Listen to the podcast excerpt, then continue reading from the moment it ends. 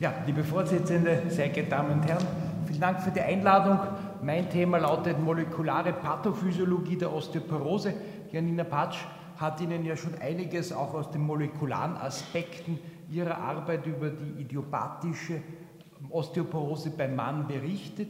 Beim Mann sind wir hier in dieser Krankheitsentität eher so beim mittelalten Mann. Das Mittelalter war 53 Jahre. Und ich habe mir gedacht, ich werde in meinen Ausführungen vor allem eigentlich auf die häufigste Form der Osteoporose als klassische altersassoziierte Erkrankung, die Osteoporose im höheren Lebensalter, also sagen wir mal jenseits des 70. Lebensjahres eingehen. Und ich möchte Ihnen Daten, die äh, Martina Rauner, die bei mir auch Dissertantin war und äh, die sie im Rahmen ihrer Dissertation äh, angefertigt hat, präsentieren. Zuerst sind wir mal in ein Mausmodell gegangen. Wir haben CD57 Black Mäuse hergenommen und haben äh, sechs junge Mäuse, die sind also sechs Wochen alt, dann adulte Mäuse, die sind äh, etwa sechs Monate alt und dann haben wir wirklich alte Mäuse hergenommen, äh, die waren 18 Monate alt, also im tierexperimentellen Bereich muss man oft nicht so lange warten, um dann wirklich an alte Individuen äh, zu kommen und die Methoden waren durchaus ähnlich, wie sie Janina Patsch schon vorgestellt hat. Wir haben die Mäuse äh, wir haben äh, aus den Mäusen RNA isoliert, einerseits direkt aus den Knochen und dann haben wir auch die Knochenmarkszellen in Kultur gesetzt, daraus Osteoklasten oder Osteoblasten generiert und das Ganze dann auch mit der Realtime-PCR auf die Gene, die Ihnen eigentlich auch schon vorgestellt wurden, RUNX2, Osterix, Rankel, OPG und auch das Typ 1 Kollagen als wesentliche Matrixkomponente. Das haben wir dann auf der äh, mRNA-Ebene mit der nunmehr Standardmethode der Real-Time-PCR analysiert. Anfangs, damit Sie sehen, dass also auch Mäuse eine Osteoporose bekommen, hier Mikro-CD-Daten und hier möchte ich mich beim Dr. Wager und beim Professor Züsset für die Kollaboration bedanken und Sie sehen die typischen Mikroarchitekturveränderungen hier im Wirbelkörper, die wir bei den alten Mäusen dann ganz, ganz klassisch auch darstellen können. Das heißt, unsere Mäuse werden spontan auch im Laufe des Lebens osteoporotisch, sind also sicher ein valides Modell. Hier ein äh, Knochenmineralisationsessay. Wir haben aus dem Knochenmark Osteoblasten generiert und Sie sehen, dass eigentlich die adulten Mäuse am effizientesten, äh, beziehungsweise die Osteoblasten der adulten Mäuse am effizientesten in der Generation äh, von mineralisierter Matrix sind während bei den alten Mäusen das dann doch signifikant abnimmt. Als molekulares, molekulare Grundlage dieses Osteoblastendefektes haben wir uns dann die mRNA-Expression von Ranks to Osterix und äh, Typ 1 Kollagen angesehen und haben gesehen, dass also hier es zu einem ganz, ganz massiven Abfall dieser äh, Marker, dieser Transkriptionsfaktoren bei den älteren Mäusen kommt. Wie sieht es jetzt mit der osteoblasteren Seite? Wir haben uns auch hier Rankligand und Osteoprotegerin angesehen, ja auch die höchsten Expressionen jeweils äh, in den mittelalten Mäusen. Aber wenn Sie die Rankliganden-Osteoprotegerin-Ratio ausrechnen, und das ist letztlich das Relevante, dann sehen Sie, dass die alten Mäuse die höchste Rankliganden-Osteoprotegerin Ratio gehabt haben. Das heißt, sie müssten auch am meisten Osteoklasten generieren. Das war also auch tatsächlich der Fall. Wenn wir ex vivo Osteoklastenkulturen machen, sehen wir, dass also die alten Mäuse signifikant am meisten TRAP-positive Zellen, also Osteoklasten, generieren. Das heißt, dass wir hier in unserem Mausmodell einiges an Informationen gehabt haben. Im nächsten Schritt unserer Betrachtungen haben wir jetzt dann auch ein bisschen mit der humanen Medizin beschäftigt und äh, wir haben uns hier auch mit Drogeriesyndromen auseinandergesetzt.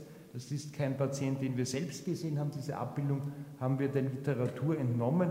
Und das ist ein Individuum mit dem Hutchinson-Gilford-Progerie-Syndrom. Und Sie sehen, dass hier bei einem Jahr eine vollkommen, ein vollkommen normales Kind vorliegt. Und dann ab dem zweiten Jahr beginnen zunehmend Alterungserscheinungen der Haut, an den Haaren, aber auch in inneren Organen äh, sich manifestiert wie eine Atherosklerose, auch Herzinfarkt im Alter von zwölf Jahren werden beschrieben und unter anderem auch eine Osteoporose.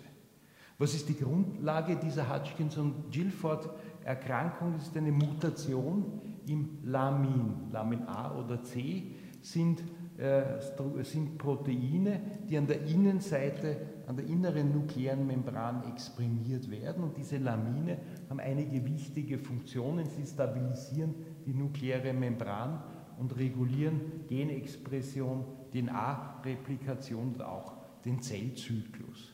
Und aufbauend auf den Beobachtungen, dass hier äh, bei diesem Progerie-Syndrom auch eine deutliche Osteoporose vorliegt, hat Tina Rauner hypothetisiert, dass jetzt das, äh, die Lamin, das Lamin, Lamin AC-Gen, eine wichtige Rolle bei den Osteoblasten spielen müsste. Und sie hat hypothetisiert, dass wenn man das Lamin ausschaltet, dass man dann Veränderungen sieht, die ähnlich wie bei äh, älteren Individuen, entweder älteren Mäusen oder älteren Menschen, wie ich Ihnen zeige, dann auch sehen kann.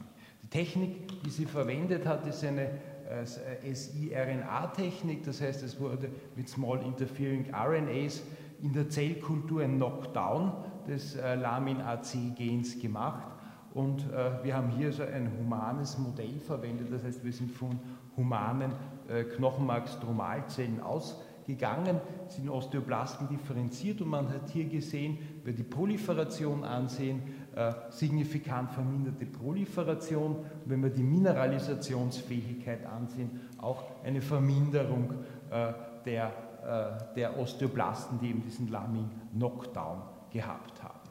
Wie sieht es äh, bei den Genen RUNX2 und äh, Osteokalzin aus. Wir haben verschiedene Ansätze gehabt. Osteoblasten verschiedener Entwicklungsstufen haben eine signifikante Verminderung eben des RUNX2, auch des Osteokalzins gezeigt. Sehen Sie auch die Western Blot Experimente, die zeigen, dass also tatsächlich kein Protein von dem Lamin A oder dem Lamin C exprimiert wird. Auch in der äh, Genanalyse, in der PCR hat sich keine Expression von Lamin A, des Lamin-AC-Gens gefunden. Und auch wenn man äh, einen, die, Alkali, die Aktivität der alkalischen Phosphatase bestimmt, sieht man, dass also der Lamin-Knockdown zu einer signifikanten Verminderung äh, der Expression und Aktivität der alkalischen Phosphatase führt. Wie sieht es jetzt auf der osteoklasteren Seite aus? Wir haben äh, zusätzlich zum Lamin AC sowohl auf mRNA als auch auf der Proteinebene Rankligand Osteoprotegerin bestimmt und haben gesehen, dass durch den Lamin-Knockdown Rankligand hinauf, Osteoprotegerin hinunter reguliert die Rankliganden Osteoprotegerin-Ratio ansteigt. Und ähnliches haben wir auch auf der Proteinebene den Zellkulturüberständen nachweisen können. Die Frage ist dann, wie sieht es mit der Osteoklastengeneration aus?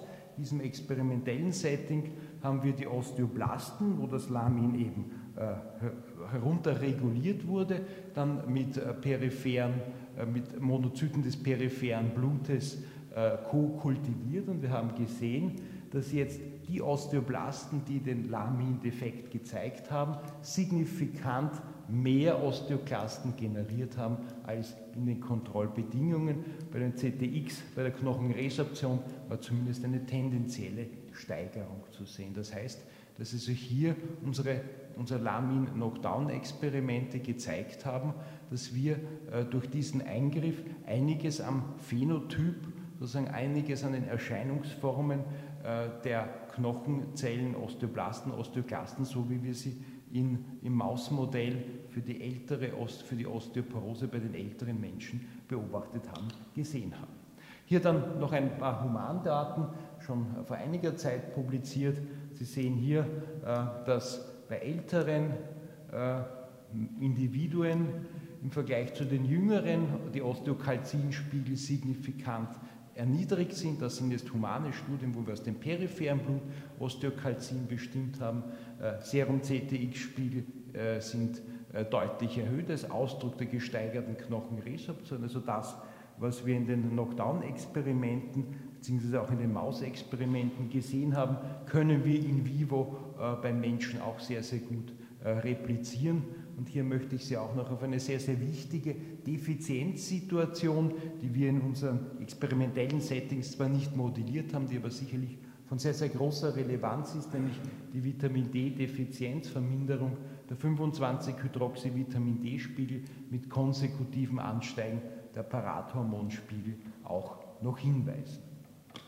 Ein wichtiger Bereich meiner Arbeitsgruppe ist auch speziell die Osteoimmunologie. Uns interessiert hier ganz speziell, was sind auch die Beiträge des Immunsystems im Knochenstoffwechsel. Schon vor einigen Jahren haben wir zeigen können, dass bei Patientinnen mit postmenopausaler Osteoporose, das heißt bei Patientinnen, die jetzt keine entzündliche Erkrankung, keine Polyarthritis, keine Autoimmunerkrankung als Ursache ihrer Osteoporose haben, sondern die ganz gewöhnliche äh, sehr, sehr häufige postmenopausale Osteoporose haben, dass wir hier auch Veränderungen äh, der Lymphozyten-Subsets im peripheren Blut sehen können. Wir haben gesehen, dass ein bestimmtes Subset der CD8-positiven Zellen expandiert ist und dass dieses Subset, äh, diese CD8-positiven Zellen auch mehr TNF-Alpha produzieren. Und das ist sicherlich auch eine recht spannende Beobachtung, die dann auch äh, konsekutiv in der Literatur bestätigt wurde, dass hier bei Osteoporose auch das Immunsystem letztlich eine Rolle spielt. Und ja, abschließend, die Zeit ist sicherlich schon fortgeschritten, derzeit mein Working Model für die altersabhängige Osteoporose, Osteoporose bei älteren Menschen. Wir haben einmal Defizienzsituationen, Vitamin D-Defizienz, Sexualhormondefizienz, Vitamin D-Defizienz führt zur Hinaufregulation des Parathormons, Sexualhormondefizienz, äh, das habe ich Ihnen nicht gezeigt, aber äh, führt zum Ansteigen des Rangliganten.